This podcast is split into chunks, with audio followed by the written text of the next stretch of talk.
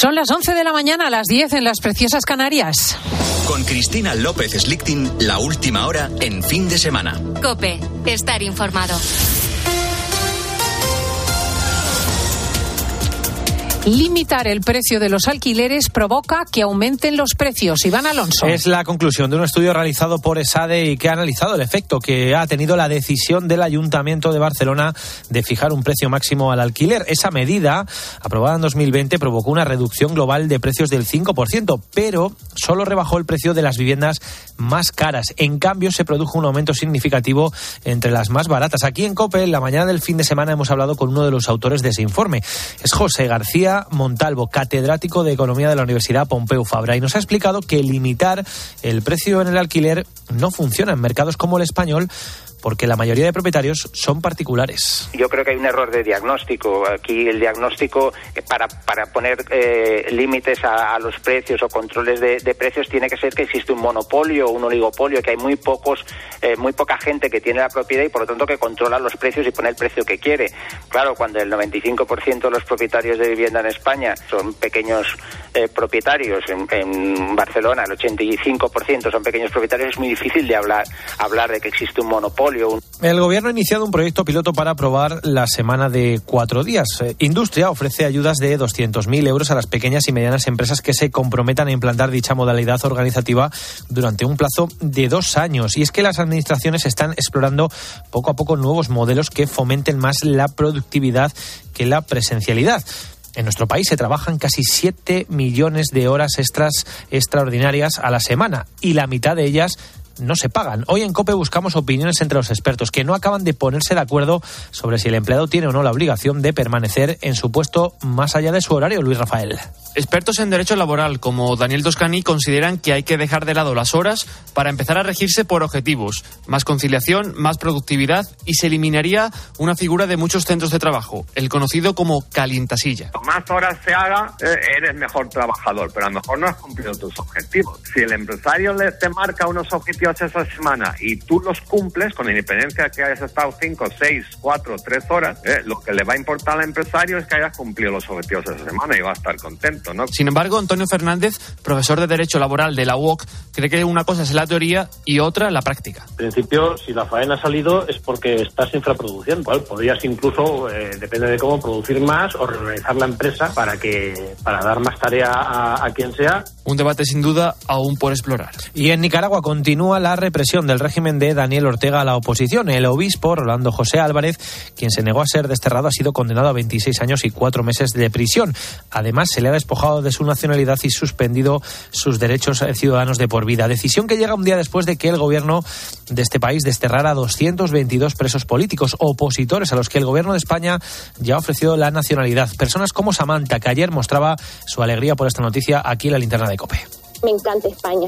No conozco, pero a mí me encanta leer y he leído muchísimos libros y sobre Barcelona, España. Creo que voy a valorar mucho la posibilidad porque son dos cosas las más importantes. El poder reunirme con mi familia, que no solo, o sea, me permita a mí, sino que también a mi mamá y mis hermanos, que ellos también están en riesgo y son parte de mi núcleo, ¿verdad? Y poder seguir estudiando. Con la fuerza de ABC. Cope, estar informado. Y el Real Madrid busca su primer título de la temporada, de Salguero. Con el Al Hilal de Arabia Saudí como rival y a partir de las 8 en la final del Mundial de Clubes. Última hora, Miguel Ángel Díaz.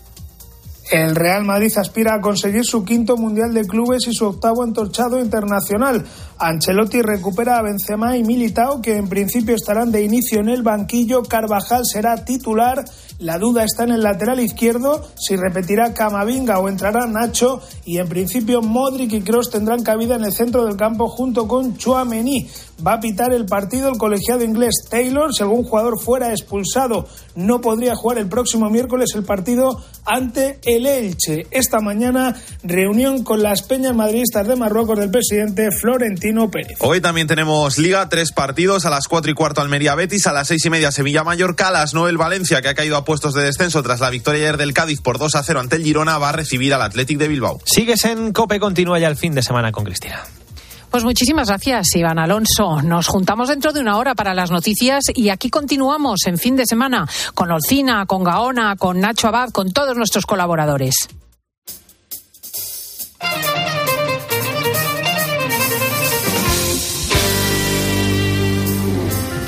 Noticias fin de semana. Con Cristina López Slichting. Cope, estar informado. Voglio vederti danzare come le zingare del deserto, con candelabri in testa Así es como quiero verlo yo, danzando en el desierto con candelabros en la cabeza. Así me gustaría ver a Jorge Olcina. Muy buenos días a nuestro hombre del tiempo. Buenos días, Cristina. ¿Qué tal?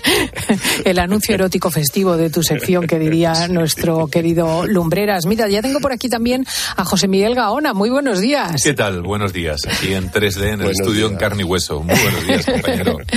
A ver, cuéntanos, Olcina, cómo está la cosa, el, tiempo frío, pero, pero con cielos claros. Sí, frío con cielos claros porque básicamente hay un potente anticiclón ya desde hace eh, unos días ¿no? en todo el centro del oeste peninsular.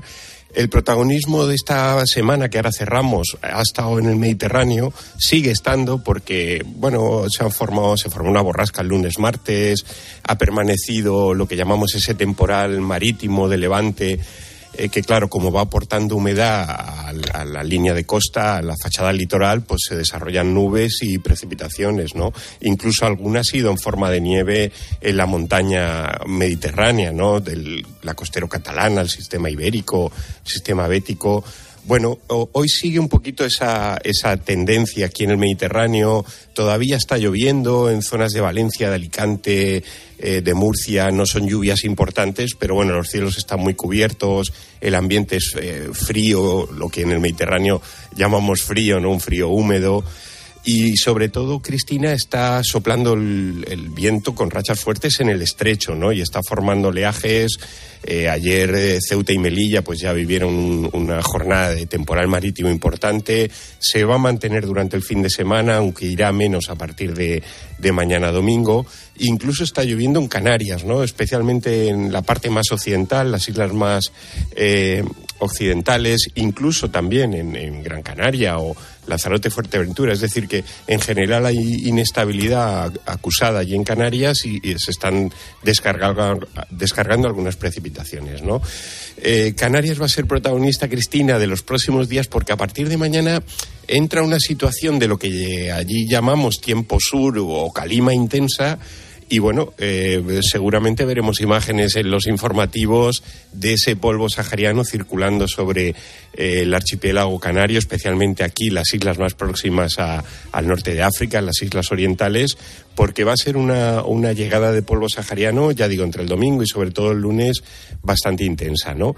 Bueno, eh, como digo, el fin de semana. No nos llegará hasta aquí, porque yo recuerdo cuando salimos en Madrid a la calle y estaban los coches naranjas. Pues mira, eh, si se cumplen los, los modelos que, que, ahora estamos analizando, sí que toda la parte occidental de la península ibérica, es decir, las regiones más próximas a, a Portugal y Portugal incluido, mm, pueden verse visitadas por ese, por ese polvo sahariano, ¿no? Y podría llegar incluso a, a Madrid. Por tanto, sí, estemos atentos sobre todo el lunes eh, domingo y lunes será Canarias, entre lunes y martes puede ser eh, gran parte del oeste de, la, de nuestra península ibérica. ¿no?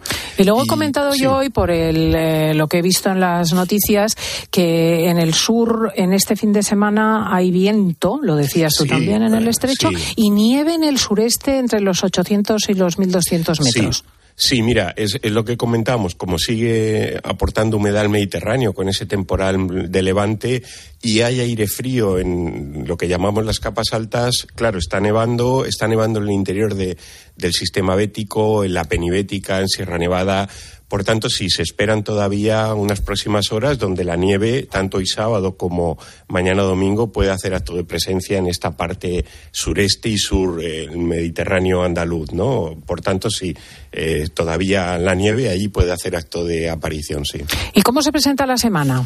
Pues mira, una semana que va a estar marcada, como decíamos, lunes, martes, por esa calima que puede llegar a la península ibérica, un anticiclón bastante potente que va a ir controlando el tiempo a lo largo de esta semana, pero bueno, se puede escapar miércoles, jueves algún frente que deje alguna precipitación en el norte peninsular, eh, alguna gotilla que pueda caer en el, eh, también en la parte centro de, nuestra península. Hablamos de poca cosa, pero bueno, eh, no es un tiempo totalmente, totalmente estable, ¿no? Aunque notaremos que las temperaturas a media mañana, pues bueno, aunque no, no llegan a caldear, pero son un poquito más agradables, pero las noches seguirán siendo frías prácticamente en toda España, menos en Canarias, porque ya digo, cuando hemos tenido estas oleadas de frío desde enero y tal, luego cuesta mucho eh, recuperar esos valores de temperatura, especialmente en las madrugadas, ¿no? El aire frío se estanca mucho en las partes bajas, en los valles, en, en nuestra meseta, y bueno, pues cuesta recuperar eh, esos grados por la noche. Por tanto, eh, todavía esta semana asistiremos a, jornadas con heladas en el interior peninsular y a nieblas en zonas de, de los ríos, de los grandes ríos, de nuestros valles, del Ebro, Duero, Tajo. Bueno, pues eh, atención también porque la niebla es un elemento que puede llegar a ser peligroso si el banco no se levanta a primeras horas de la mañana. ¿no? Y desgraciadamente poca lluvia, ya lo has comentado. Sí, sí, poca lluvia, ¿no? Ya digo, el protagonismo hasta esta semana en el Mediterráneo, en el resto mm, prácticamente no ha llovido y va a ser poco el protagonismo también de esta próxima semana de la lluvia. Jorge Olcina, director del Laboratorio del Clima de la Universidad de Alicante, muchísimas gracias. Nada, es un placer como siempre. Buen fin de semana a todos. Un saludo.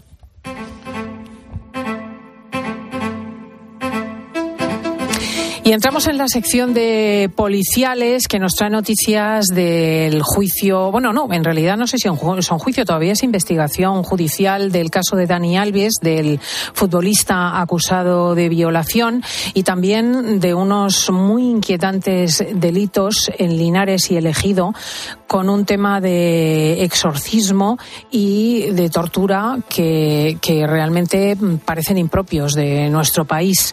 Nacho Abad, muy buenos días.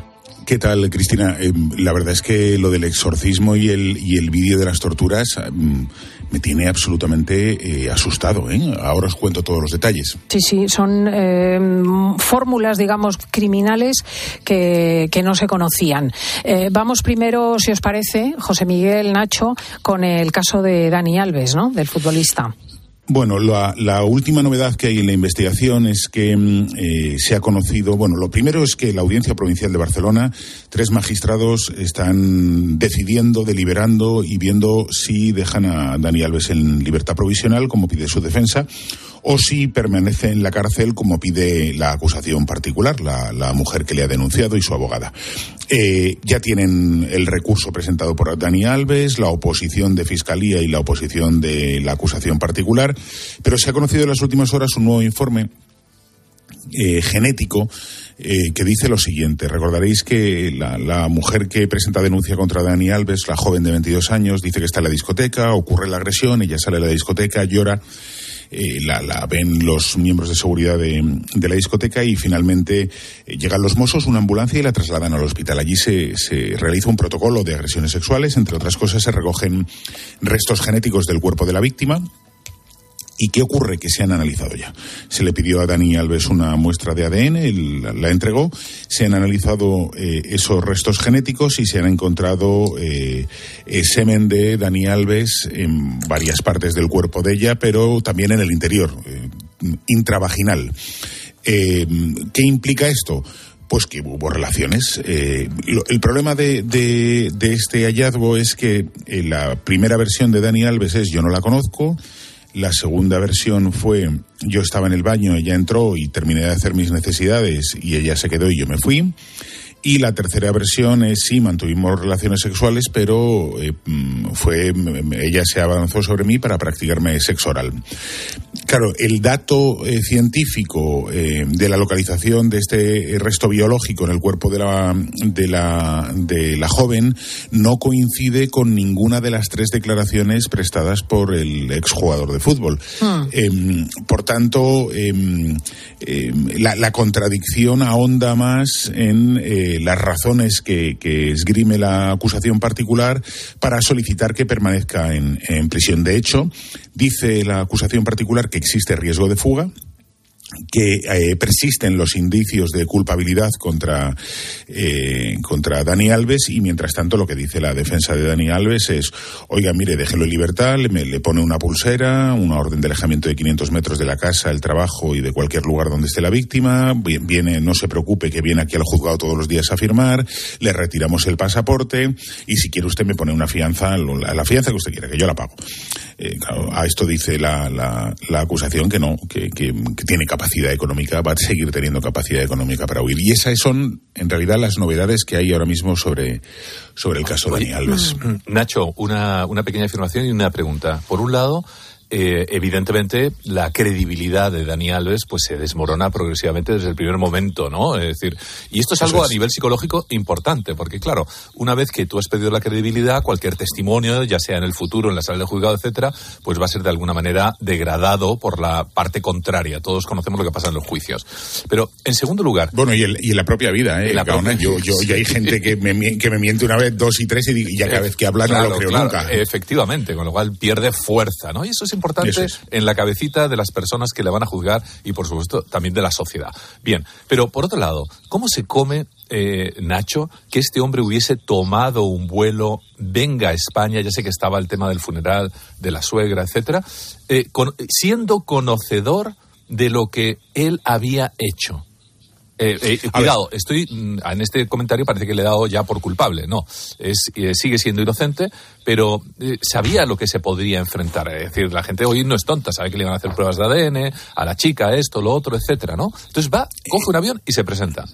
Entrar en la cabeza de Dani Alves es imposible, pero, pero, pero sí te, creo que puede tener una explicación más o menos lógica. Él está casado con, con Joana.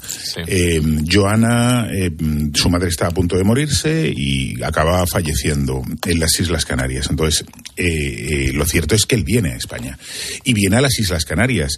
Mientras tanto, ¿qué ha sucedido? Mientras que él está en México y se ha presentado la denuncia, que a los medios de comunicación lo que se les ha filtrado es que ha habido un tocamiento por debajo de la ropa interior, nada más.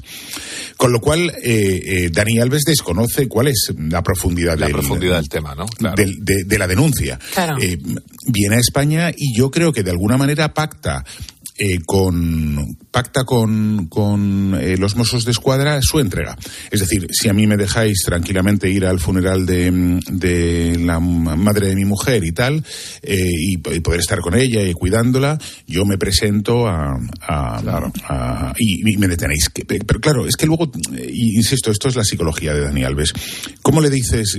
Imagínate que, que fuese culpable. Solo es un suponer, ¿eh? porque le existe la presunción de inocencia hasta que haya una sentencia firme.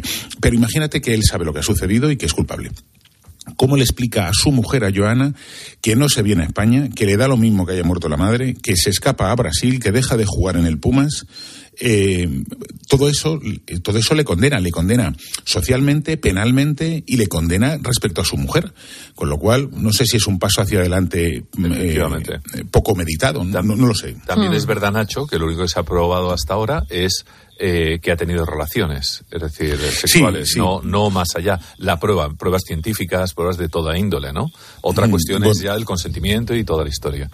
Sí, eh, yo creo que el, debate del juicio va a ser básicamente si hubo consentimiento o no. Se va a centrar en esos. Ella, la, la, joven de 22 años va a decir que, que le, agredió sexualmente, que la, que la violó, y él va a decir que fueron relaciones consentidas. Y, y claro, eh, los jueces van a tener que valorar ahí la persistencia según dice el auto de la jueza, del testimonio de ella y eh, van, a, van a ver las contradicciones de Dani Alves. Pero también es cierto, y no hay que olvidarse, sim. Eh, que, que Dani Alves entra dos minutos antes al baño que de lo que lo hace ella y ahí hay cierta controversia sobre si él le hace señas desde fuera del baño para que se acerque o, no se las hace. Esa parte del, relato eh, que está explicado en el, escrito de, del abogado de Daniel Alves pidiendo la libertad provisional para él, pues la verdad es que de alguna manera yo, entiendo que el abogado se, se busca los, los ángulos donde generar dudas al tribunal para que lo dejen en libertad. Sobre el consentimiento, porque esto es crucial con la ley del sí es sí, recordemos, ¿no? Mm, también hay que decir que muy extraña es la intervención de la ministra Montero en el juicio, porque que una autoridad eh, de gobierno eh, en entré a calificar los sucesos sin que estos estén juzgados es de una enorme irresponsabilidad, bueno, propia de personas que mm, supongo carecen de la formación necesaria, como se ha demostrado también en la evolución de la ley del CSI. Cristina, déjame que te diga respecto a la ley del CSI que el único efecto positivo que yo le encuentro a esa ley es que se ha hablado tanto de ella que toda mujer ahora mismo en España sabe que no la pueden besar sin su consentimiento y que puede denunciar por ello porque se considera una agresión sexual.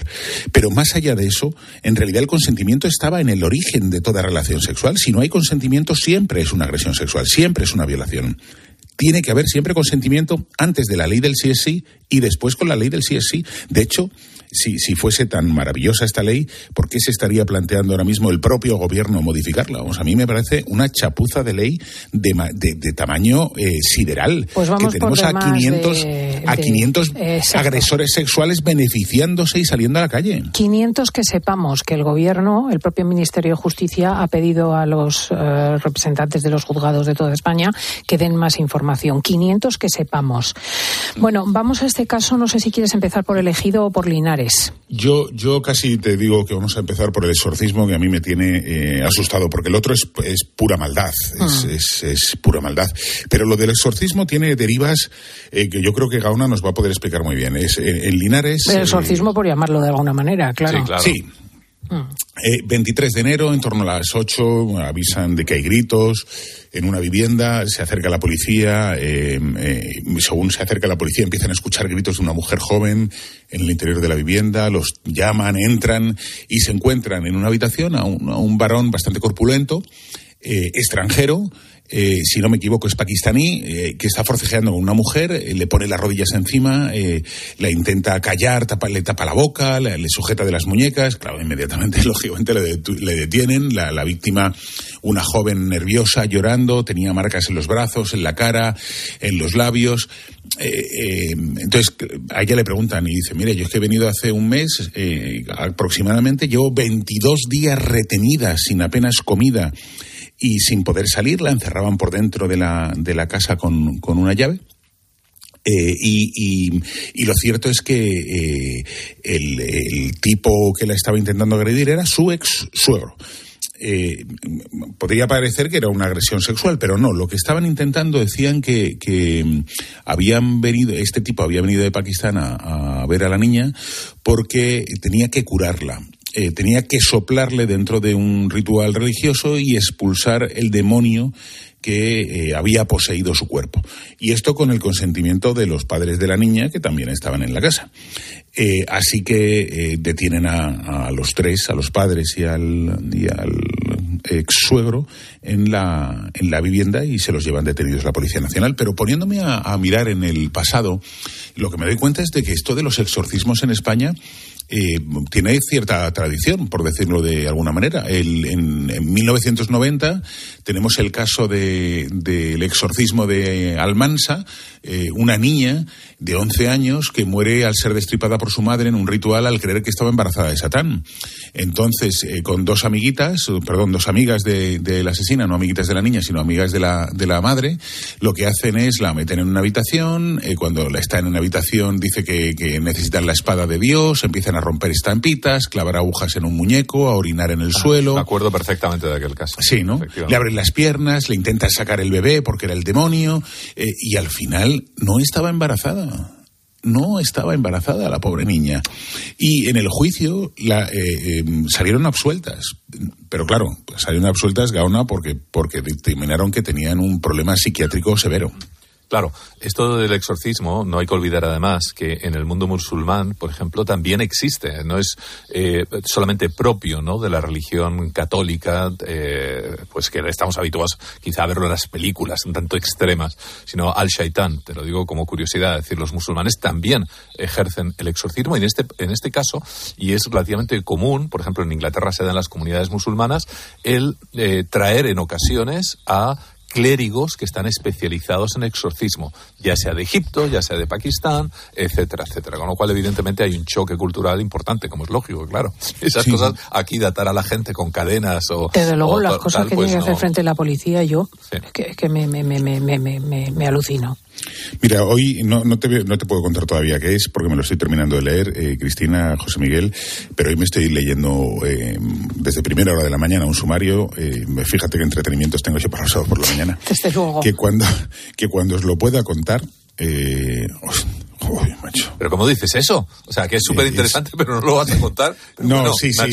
Pro- pronto, pronto. Yo creo que para el próximo sábado os lo puedo contar, pero es, es, es, es, es, eh, asusta la, la, la, la maldad humana. Asusta la maldad humana y cómo, cómo se concibe un crimen y cómo incluso se prepara con todo el desparpajo del mundo y riándote a través del teléfono. O sea, hay grabaciones que me ponen los pelos de punta. Pero bueno, vamos al, al tercer tema, Cristina. Vamos a, a mi Almería, que por desgracia es el escenario de, de esta cuestión que también parece ajena a España, vamos. ¿Habéis visto el vídeo? Sí, sí, y te voy No. a ser sincero, lo vi hace por lo menos Francamente. 15 días y creí que era ah, un vídeo propio de al cártel de Sinaloa o algún otro grupo. Dije, esto tiene que ser, esto es un cártel porque no venía, no venía el lugar donde se había realizado, ¿no? Tenían acento extranjero, eh, pero, pero no, no, no ponía la localización. Bueno, esto, esto hay que controlarlo, porque es que si no al final nos acabamos convirtiendo en algún país donde, Sí, donde este tipo de venganzas y, y de torturas se convierten en algo habitual y común. Y esto lo frenamos o nos invade. Bueno, todo tiene que parecer, todo, todo parece que tiene que ver con, con el narcotráfico, alguna droga perdida, robada, incautada o lo que sea. Pero si ves el vídeo, Cristina, te pone los pelos de punta, porque mira, eh, eh, Es, es que es, del, leyendo es un- que es del Chapo o de alguno de los cárteles Sí. que están en Sinaloa, ¿eh? Sí, sí, parece una película. De una película, es decir, bueno, si lo vas a describir, aunque sea superficialmente, Nacho, eh, hazlo tú, por favor. Bueno, mira, em, intentando dar los menos datos posibles, pero que se, se entienda el contexto. Eh, vídeo, habitación, un hombre encima de una silla, forrado en cinta negra de embalar. Eh, digo, cuando digo forrado es que no puede mover los brazos, no puede mover las piernas, no puede mover nada. Llega un tipo y le suelta una patada en la cabeza. Hay goterones de sangre por todos los lados. Eh, se van a la siguiente habitación. Eh, otro tipo envuelto de la misma manera, con la boca tapada, golpe en la cabeza, eh, pero una patada en la cabeza severa. Y el tipo es que ya ni reacciona. Eh, nos vamos a la tercera habitación. Un hombre que está sentado en una silla y gritando clemencia, por favor, por favor, yo no he hecho nada, no he hecho nada, no he hecho nada. Eh, bueno, pues le cogen un cuchillo y le... Esta es la parte más difícil de describir. Le rebanan una oreja y luego la otra.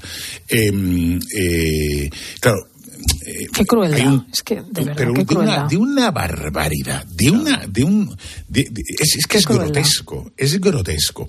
Eh, bueno, al final, en principio parece que los cuatro están vivos y que se ha conseguido identificar, a la- porque son cuatro los torturados, a dos de ellos de Almería y que incluso le han tomado declaración a uno de ellos porque había ido al hospital lógicamente después de de, de las torturas a las que se lo sometieron, ¿no? Eh, todo apunta a que se trata un tema de drogas, una, pérdida de una importante cantidad de droga, eh, o un vuelco, ¿sab- ¿sabéis lo que es el vuelco? Que unos narcotraficantes roban a otros, eh, porque parece ser que la presión policial en la zona del estrecho está siendo tan grande que se están desplazando las organizaciones criminales hacia otros lugares, entre ellos a Almería. Y hay veces que es más fácil que eh, robar droga a narcotraficantes que traerla incluso del propio Marruecos, con lo cual esta práctica entre ellos se está volviendo ciertamente común. Eh, la policía lo está investigando y está tratando de identificar a la organización criminal que está detrás de estas torturas que se publicaron en TikTok.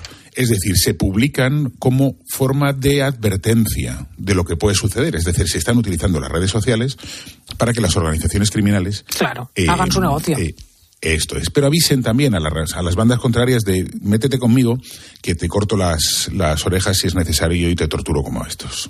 La verdad, es una pena tener que contar estas cosas en España, porque Pero esto es como dice Nacho, ¿eh? esto hay que pararlo, pararlo porque la degradación luego de instituciones, de la sociedad, etcétera, va totalmente de la mano. Es decir, todos sabemos lo que sucede en sitios como justamente mencioné ya. Bueno, Sinaloa ya ha quedado, como bien sabéis, sobrepasado, ¿no? Se ha ido a Acapulco, eh, yo- yo qué sé, este, medio México, por ejemplo, y en Sudamérica está sucediendo lo mismo. Estas bandas extremadamente crueles ya tienen el desparpajo de publicarlo en redes sociales de una manera totalmente abierta. Es, una barbaridad. Mira, yo, yo no te voy a decir el país, pero tengo algunos amigos de, de América que me dicen básicamente que cuando vienen a España siguen mirando hacia todos los lados por tener la costumbre de hacerlo dentro de su propio país. Entonces, es un, me dicen, es que vivís muy tranquilos en Muy tranquilos, siempre te lo dice. La gente, por ejemplo, de México se sorprende y para nosotros es tan obvio que uno va por la calle y, y no tiene que tener miedo de que lo secuestren y que desaparezca con eh, los brazos cortados, pero ellos lo comentan, ¿no? Y no podemos dar por, por supuesta la defensa de, nuestra libertad. Querido Nacho Abad, mm. muchísimas gracias. Un placer siempre. Si llego a esa vergaona que bajas, os veo a los dos, a Cristina y a eh, pues iros eh, animando, bonitos, que aquí me tenéis eh, muy abandonada. Y nos cuentas eso tan interesante. Nos ha dejado todos con la miel en la boca. Ahora lo llamaremos, ahora lo llamaremos. en nuestra tertulia de chicos vamos a abordar, en cierto sentido, el problema del empleo, del empleo de los más jóvenes, porque hay empleo. Por ejemplo, en el sector de la construcción faltan muchísimos operarios. sin embargo, mm, ocurre que hay tareas que los jóvenes españoles no quieren desarrollar. Se está produciendo un cambio cultural. Ahora mismo el mercado está, el mercado del empleo está experimentando una cierta amenaza, porque por ejemplo el sector de los autónomos se está retrayendo y eso manifiesta que puede haber problemas en ese ámbito dentro de unos seis meses. Siempre los autónomos anticipan lo que ocurre. Bueno, pues ¿qué quieren muchísimos jóvenes? Ser influencers. Es el oficio soñado Vamos a analizar esto. Escuchas fin de semana. Con Cristina López Slichting. Cope, estar informado. ¿Qué es lo que te hace feliz? Pues este fin de semana, más de eso. Con mayúsculas. Este sábado en Cope, la final del Mundial de Clubes. Real Madrid, Al Hilal. ¡Uy, Manolo! Y la Liga, Almería Betis, Valencia Athletic Club. ¡Qué gran combinación! Y el domingo Celta Atlético de Madrid, Villarreal Fútbol Club Barcelona. Lo que te hace feliz. Oh. Tiempo de juego con Paco González, Manolo Lama y Pepe Domingo Castaño. Los referentes de la radio deportiva. En Peugeot estamos listos para ayudarte a llevar lo más importante, tu negocio. Por eso, en los días Peugeot Profesional vas a poder disfrutar de condiciones especiales en toda la gama. Aprovecha del 1 al 15 de febrero para dar energía a tu negocio. Inscríbete ya en peugeot.es. Un anuncio de línea directa con el micrófono averiado suena así y uno con el micrófono sustituido suena así. Con el seguro de coche de línea directa tienes coche de sustitución también en caso de avería. Cámbiate y te bajamos el precio de tu seguro de coche, sí o sí. Ven directo a lineadirecta.com o llama al 917-700-700. El valor de ser directo. Consulta condiciones. Cada domingo con tu periódico ABC te llevas la revista Semana por solo un euro más. ¿Cómo lo oyes? Toda la actualidad del mundo del corazón, cada domingo con ABC por solo un euro adicional. La oferta editorial más completa, cada domingo con ABC. Solo los más rápidos podrán conseguir ofertas increíbles por un tiempo limitado, como un 60% de descuento en una selección de calzado y textil de deporte de marcas como Vans, Adidas, Puma, Under Armour, Boomerang y muchas más. Así son las ofertas límite, solo hasta el 12 de febrero en el Corte Inglés. Tus compras en tienda web y app. Escuchas fin de semana. Y recuerda, la mejor experiencia y el mejor sonido solo los encuentras en cope.es y en la aplicación móvil. Descárgatela.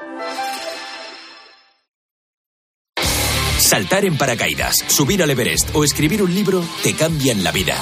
Como el Zurich Rock and Roll Running Series Madrid. El próximo 23 de abril corre en su nuevo recorrido. Maratón, media y 10 kilómetros. Los dorsales vuelan, así que inscríbete ya en rockandrollmadridrun.com. Colabora Comunidad de Madrid. Saludos, criaturas. Soy Goyo Jiménez y, como digo en mis monólogos, ser joven es una cuestión de actitud. Pero como yo ya voy teniendo una edad, mi actitud ha sido la de acudir a Clínica Baviera para decir adiós a las gafas de cerca. Haz como yo y pide cita en el 900-180-100 o en clínicabaviera.com y corrige la vista cansada. Si caminas por el pasillo como si pasearas por la cubierta de un barco. Si los niños, en vez de sí, papá, te dicen a la orden, capitán, tú tienes ganas de crucero. Anticípate y aprovecha las mejores condiciones con la garantía de Halcón Viajes. Reserva por solo 50 euros, precios exclusivos y niños gratis. Reserva ya en tu agencia o en nuestra web. La gama eléctrica Citroën Pro se carga en la descarga o cuando acabas la carga. La de cargar, no la del punto de carga que viene incluido. Y cargado viene también tu Citroën Iberlingo con condiciones excepcionales financiando. Vente a la carga hasta fin de mes y te lo contamos. Citroën. Financiando con PSA Financial Services. Condiciones en citroen.es. Estos son algunos de los sonidos más auténticos de nuestro país. El rumor de la siesta después del almuerzo. El repicar de las campanas de la Puerta del Sol. Ese alboroto inconfundible de nuestra afición. Y el más auténtico de todos. El afilador. Solo para los amantes de lo auténtico, crema de orujo, el afilador. El afilador. El afilador, el sabor del auténtico orujo. Por favor, por favor. Antes de empezar con la Junta de Vecinos, quería deciros algo. Os siento a todos, a todos, como si fuerais mis hijos. Hala, ya lo he hecho. Padre no hay más que uno. Claro, que por 17 millones a lo mejor te sale alguno más. Ya está a la venta el cupón del Extra Día del Padre de la ONCE. El 19 de marzo, 17 millones de euros. Extra Día del Padre de la ONCE. Ahora cualquiera quiere ser padre. A todos los que jugáis a la ONCE, bien jugado. Juega responsablemente y solo si eres mayor de edad. El precio del petróleo ha descendido de forma considerable, igual que el precio del gas. Nos hemos venido a un centro de coordinación del Suma 112 para intentar aprender... De lunes a viernes de 4 a 7, en la tarde de COPE, con Pilar Tisneros y Fernando de Aro encuentras el mejor entretenimiento y todo lo que necesitas para entender la actualidad.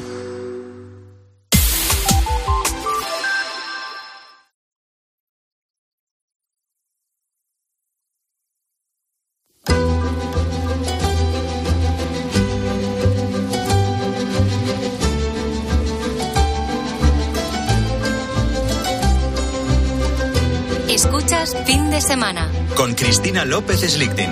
Cope, estar informado.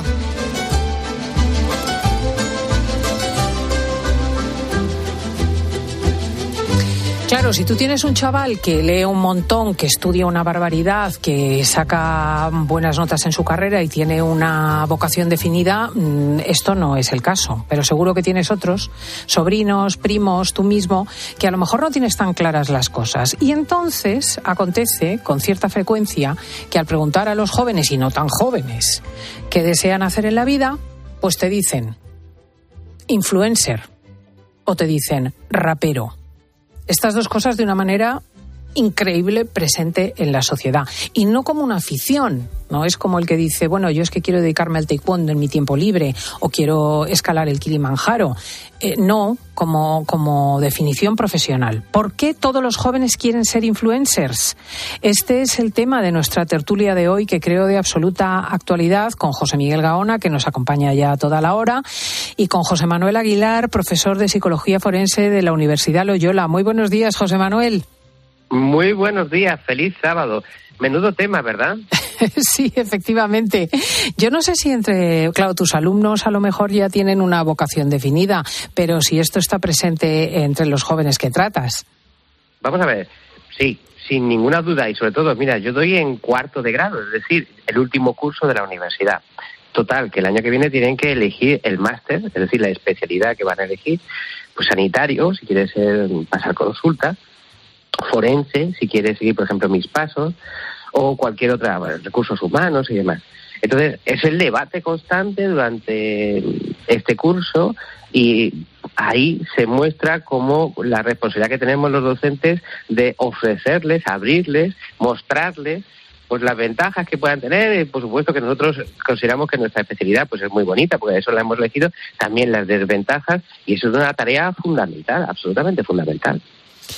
El tema de los influencers, desde luego, está teniendo un peso en el entorno de los jóvenes eh, mucho más grande de lo que podemos medir los adultos. Antes hablaba Marían Rojas de TikTok, pero, pero es cierto que no podemos imaginarnos hasta qué punto los idolatran. es que hace relativamente pocos años no podríamos imaginar ni por asomo la influencia que iba a tener las redes sociales en la mente de no solamente ya de los jóvenes, sino de todos nosotros, ¿no? Hasta el punto que eh, creo que en muchas ocasiones y hay eh, catervas enteras de jóvenes que están de alguna manera disociados entre la realidad y las redes sociales, se entremezclan. Justamente dentro de poco voy a dar una conferencia sobre el metaverso, que es otra historia que se nos viene encima, y la incapacidad en algunos segmentos de edades de poder, por ejemplo, diferenciar la realidad de la fantasía. Llega un momento que se fusionan en la mente de todos. Bien, eso es un primer elemento a tomar en consideración. Hay personas que están todo el día metidos en TikTok, en YouTube, bueno, y en infinidad más de plataformas, con lo cual ese mundo se va alterando. La percepción del mismo ya cambia, ya no es, el mundo en 3D, el mundo real, me atrevería a decir, ¿no? Por otro lado, observamos también, y todo el mundo lo ve, eh, el brutal éxito interplanetario que tienen muchos influencers. Y también podéis observar que muchos de ellos no han pegado un palo al agua en su vida. Claro, entonces de repente ¿eh? salen las noticias, fulanito de tal, gran influencer con 5 millones de seguidores y, aparece haciendo el gamba en la pantalla Digo, pero bueno, y gana eh, no sé cuántos miles, o en ocasiones, cuidado, millones de euros. Y digo, pero bueno, pero ¿qué, qué, qué es lo que está pasando aquí? Pero también vamos a contar la parte sórdida. Por cada uno, obviamente, de estos que aparecen en las noticias, hay algo así como un millón que no tienen el menor éxito y eso les puede llevar a la frustración a muchísimos de ellos. Este, este último mensaje es para los padres que estén animando a sus hijos a ser influencers. Cuidado. José Manuel. Sí, sí, bueno, eh, eh, ya no solo e, ese hecho, que por supuesto es así, y me encanta que haya sacado lo de la proporción, porque ayer precisamente hablaba de eso con otro medio de comunicación, la proporción eh, alucinante, si bueno, cuánta gente hay realmente intentándolo y solo sale el que, el que se imagina, pues lo mismo ocurriría no en tanta proporción, pues en cualquier deporte o en cualquier actividad artística, por ejemplo, o simplemente lo que aspiran a ser locutores y suceder a Cristina en su en su programa. Pero ya no ya no solo eso, sino que además yo he visto em, premios, premios de novela que se han otorgado, premios de poesía en concreto, que se han otorgado en función del número de seguidores que tenían esos autores en las redes sociales y a mí me lo han confesado los editores. yo, yo me aseguro así un número de ventas para esta novela, para este, para este libro de poemas y, lo tengo clarísimo. Y es una, es una, hoy en día es uno de los indicadores, igual que antes podía ser qué carrera tenía, qué notas había sacado, cuántos idiomas hablabas, pues hoy en día es el número de seguidores, lo que es realmente algo absolutamente triste. Desde luego la moda está una cuestión. Esto acaba puede acabar mañana, ¿eh? Porque cuántos influencers de la noche a la mañana se han quedado absolutamente sin ningún seguidor o porque esto es una moda. La cuestión es que mm, definitivamente mm, poderosos son, porque las grandes firmas, por ejemplo, de moda ya trabajan con los influencers cuando quieren prescribir un, que lo llaman así, prescribir, eh, un, bolso, unos zapatos, unas faldas. Pero curiosamente, eh, detrás de esto eh, hay poco de vocación de amor a la realidad, de entusiasmo por la creatividad. No digo que no haya de ello también, ¿eh? Hay mucho de dinero. O sea, muchos jóvenes dicen, no, es que estos se forran. Y yo los miro y digo, ¿y qué? Y dice, ¿cómo que y qué? Digo, bueno, no sé. O sea, en la vida el objetivo es forrarse. Efectivamente. En este, en este, por ejemplo, en el campo del arte, ahora mismo hay un gran debate. Y eh, ayer estaba en, en una conversación preciosa la diferencia en lo que es un pintor y un artista. El pintor, que es el artesano, que pinta muy bien, que puede ser un grandísimo, excelentísimo pintor, y luego el artista, el que cambia. El que cambia, cambia, cambia el movimiento, cambia el concepto del arte y demás. Muy bien, de acuerdo. Pero luego está hoy en día inundado el mundo del arte de gente como Hills, que de repente es que es, para que no lo conozca, este que hizo la calavera llena de, de, diamantes, cubierta de diamantes, ¿no? Que fue una obra que se vendió por 70 millones, pues anda, que el del, tiburón en formol también tiene tela. Ese, ese, es el mismo. Claro, es, que es el mismo. El tiburón en formol. este hombre luego se descubrió que eh, él mismo había comprado la obra con un consorcio para subir e inflar los precios y mantener los precios de sus obras eh, en unos precios elevadísimos como un producto de mercado. Entonces, ¿Qué hay detrás de esto? ¿En qué estamos quedando? Pues eso hay mucha gente ya que nos hemos alejado de lo que es el arte moderno y somos extraordinariamente críticos con estas. Bueno, bueno, bueno, tampoco seas así de cruel porque cuando abres una lata de sardinas y ves las sardinas geométricamente dispuestas dentro de la lata, no te emociona. es una, armonía rítmica. Pero bueno, volviendo a, lo realista y, a lo serio, ¿no? Mm, no sé, quiero decir, a la hora de definir una vocación. Fijaos qué tontería. Mi padre me decía que era muy importante amar lo que uno hace. que era muy importante mm, mm, pensar que, que, toda la vida ibas a estar relacionado con algo en lo que mm, tendrías que tener una destreza y una satisfacción. Bueno, esto... que lo que tu padre lo que tu padre quería es que dejaras de trabajar, porque si tú amas lo que haces, dejas de trabajar. Exactamente. Es, todas las mañanas te levantas para hacer aquello que, eh, que, que amas, ¿no? Evidentemente, eso no significa, ¿eh? Ojo, que te apetezca todos los días hacer lo que tienes que hacer. Ah, Porque es que nos vamos equivocando, ¿no? Efectivamente. A mí me encanta mi profesión y seguramente, y a vosotros es, es, obvio que también, pero de vez en cuando pues tampoco tienes la, energía o la vocación, en ocasiones va también trastabillando, ¿no? De, Hombre, de repente se muere Castro un, un, sábado y tienes que tirar todo el programa a la basura y tienes que volver a edificar otro. O tienes que ir a una tele a unas horas intempestivas o de repente tienes que formarte un juicio rápidamente sobre una cuestión y leer 80 periódicos en distintos idiomas y a lo mejor no es lo que más te apetece ese día que tú tenías previsto darte un paseico, ¿no? Quiero decir que, es que a veces parece reñido el tema de la vocación con el esfuerzo, que es otro de los problemas que tenemos que abordar aquí, ¿no? Pero el dinero, el peso del dinero como definición de lo que importa en la vida es preocupantemente prioritario en la vocación juvenil. Sí, sí, claro, eh, efectivamente. Tampoco es un asunto especialmente banal porque luego también es verdad que tu profesión supuestamente debe de soportarte económicamente, es decir, no es una tontería. Pero una cuestión, y eso lo tengo claro, es decir, eh, eh, una cosa es trabajar por el dinero y otra cosa evidentemente es lo contrario, sin lugar a dudas. Yo creo que aquí se mezclan muchas cosas y está la codicia, eh, estas noticias, insisto, una y otra vez de manera machacona, porque todos lo vemos, además los que tenemos también redes sociales lo observamos, ¿no? Dice, fulanito de tal, y, le miras y dices, pero este, ¿qué es lo que hace para ganar tanta pasta realmente, no? Es como que hay una, una desproporción. Por otro lado, ves a los compañeros médicos que están haciendo su especialidad y tienen que vivir cuatro en un piso para poder pagar el alquiler, no ya para comprarse un deportivo, sino para poder comer y vivir, ¿no? Y son personas eh, extremadamente sacrificadas que han tenido muchísimos años de carrera. Entonces, yo entiendo también que para una mente poco formada o todavía en formación, que tiene 17, 18 y tiene que escoger, pues claro, entre ofrecerle lo que está también viendo los medios de comunicación, un pobre desgraciado, lo digo con cariño a mis compañeros, ¿eh? un pobre desgraciado que ha estudiado tropecientos años y mm. vive ahí muerto de amistad todos los días con la bata blanca en la calle, con una pancarta, y otro que aparece rodeado de lujos, como Chiara Ferrani, la, la influencer esta italiana, que aparece por todos lados siempre, y encima de las redes sociales también la defienden a mortal porque es un icono del feminismo y de no sé cuándo. Mentira cochina, pero bueno, da exactamente igual. Hay una una degradación entre la concepción de la realidad y lo que realmente bulle en la cabeza nuestra. Es hmm. lo que hay un abismo, una asimetría. Hmm. Pero es que vivimos en ese mundo, vivimos en el mundo del imperio de, como dicen los británicos, el soundbite, es decir, la, frase pegadiza, la frase hueca, la frase que sirve, que no tiene análisis de fondo. Y por eso triunfan los que más, los que más ruido hacen, lo estrambótico frente lo histriónico. Bueno, y luego una cosa muy clásica, ¿eh? yo estoy con José Miguel, o sea, el tema de la codicia y de la fama.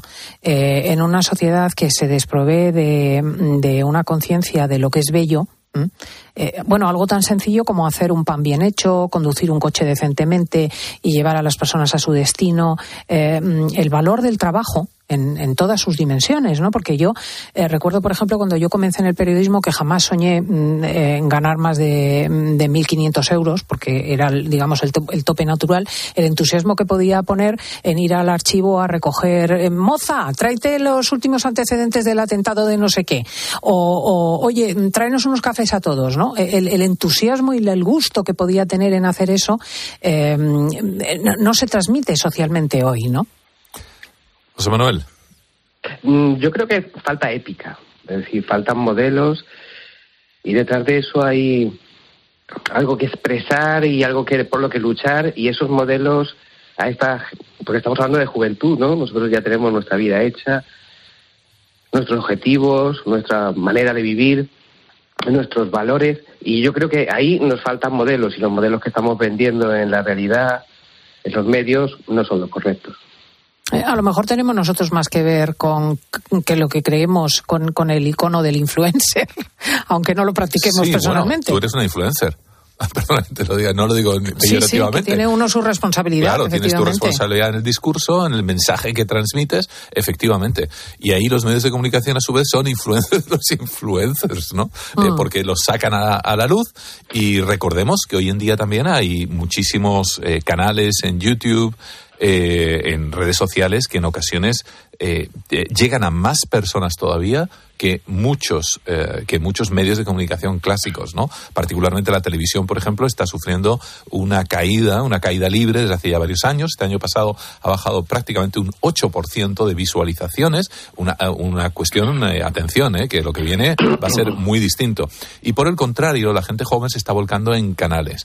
Curiosamente, los canales más vistos son los de juegos, los de juegos online en los que hay, pero montones, vamos, millones de seguidores. O sea, os podríais eh, quedar estupefactos. Por ejemplo, sabéis que tenemos un canal en el que además José Manuel participa muchas veces, la reunión secreta. En ocasiones estamos entre los diez más vistos, pero los otros nueve inevitablemente son eh, relacionados con los juegos. ¿Pero juegan online o hablan de juegos? Hablan de juegos, otros juegan online. Juegos además, y hay algo ahí que me, como psiquiatra, fíjate, me preocupa, no sé si a ti también, José Manuel, en el futuro, y son estos juegos inmersivos inmersivos, en los que la persona llega a confundir la realidad con lo, con lo que está metido dentro del juego. Bueno, es que yo tengo anécdotas sobre eso deliciosas, porque yo tengo hijos que se dedican a este sector, o sea, ahora ya de adultos, ¿no?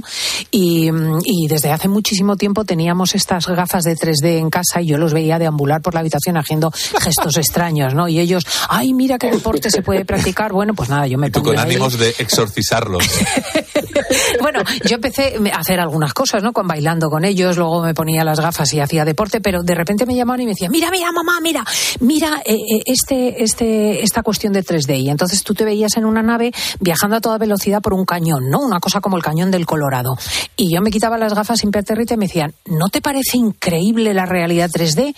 Digo, es que yo, como practico la otra, o sea, de verdad que es que es también un problema de aproximación mental. O sea, ¿cómo? Pero luego no se conmueven porque eh, están los primeros almendros florecidos que, no veas cómo son, que los tocas y huelen, que, que, son suaves, que tienen unos colores del rosa al blanco flipantes y encima se mueven con el viento. Pero es que es la sustitución, claro, es la y son gratis. y son ¿eh? gratis. Son, gratis. no necesitan, y, y, cada nueva, nuevo año siguen floreciendo, no necesitan una actualización y cambiar los enchufes y los cargadores. Exacto. Pero es verdad que, que nace una realidad inmersiva, lo comentaba José Miguel, es el tema del metaverso, que, que es hasta trastornador. Perdón, que te estaba interrumpiendo, José Manuel. No, no, no, no. Eh, el asunto es, pues, me parece muy bien, perfecto, pero para un ratito para un ratito, porque si no, pierdes eh, los pies de la realidad. Y, eso lo podemos ver, por ejemplo, en nuestros políticos también. O sea, nuestros políticos han, eh, se han olvidado de tratar lo que al ciudadano le preocupa. O sea, están hablando de unos asuntos. ¿Cuántas veces hablan de asuntos que dices tú, ¿y esto para qué?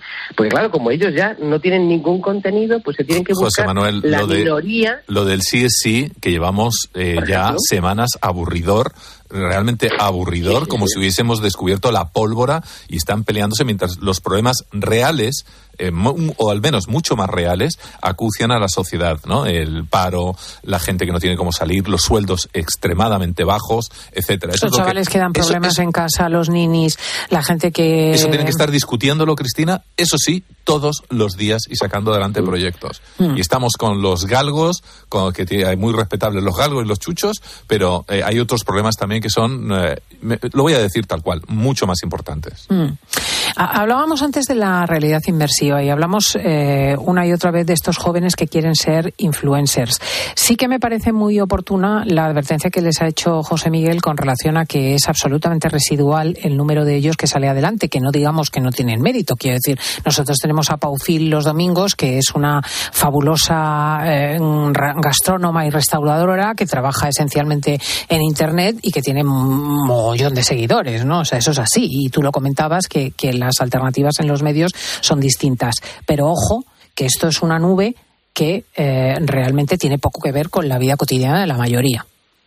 Así es. Sí, al final a quien vas a es al panadero de tu barrio a comprarle el pan y esa es la realidad. Y otra cuestión, y también quería no olvidarla, es decir, todo lo que conseguimos en la vida, pagar una casa, tener una carrera, eh, por cierto, un residente de medicina que hablabas antes cobra entre 1.200 y 1.300 euros al mes.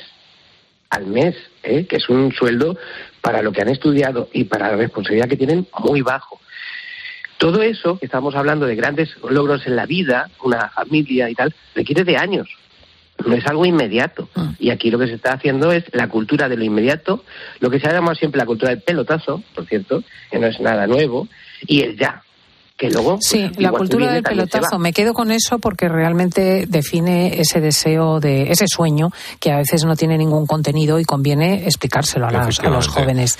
No, quisiera acabar el programa sin dar una, un, un, recuerdo al obispo Rolando Álvarez, que ha sido encarcelado por Daniel Ortega en Nicaragua 26 años y cuatro meses. Tenemos que tenerlo siempre en eh, nuestra mente. Y ojo que el obispo ha dicho que no se va de Nicaragua, porque hoy Daniel Ortega ha echado a 222 ciudadanos de la oposición les ha quitado la nacionalidad nicaragüense, han tenido que ser extraditados a Estados Unidos, España les ha ofrecido la, vamos, les va a dar la nacionalidad y este obispo se ha quedado allí con su pueblo. Exacto. Igual que los sacerdotes en los campos de concentración que se ofrecían a cambiarse por otros, él ha dicho, no, yo no me muevo de aquí. Pues te lo agradezco, José Miguel. Vamos a las noticias.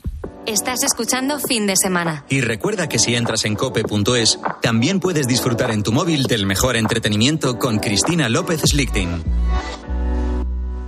Hola amigos, soy Manuel Carrasco y bueno, ¿qué te puedo contar de la radio? Es una gran compañera de vida, es una gran compañera en mi música a lo largo de toda mi carrera y la escucho todos los días cuando llevo a los niños al colegio además y larga vida a la radio. Un beso grande.